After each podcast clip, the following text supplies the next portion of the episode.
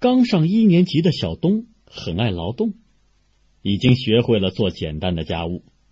有一天，他妈妈回到家中，见他一个人正在做汤圆，盘中已经高高垒起十几个了。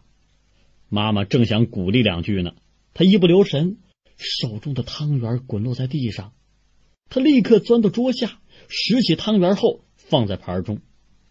妈妈连忙说：“哎，掉在地上的就不要了。”小东神色自若的说：“呃，不要紧。”每个都掉过的。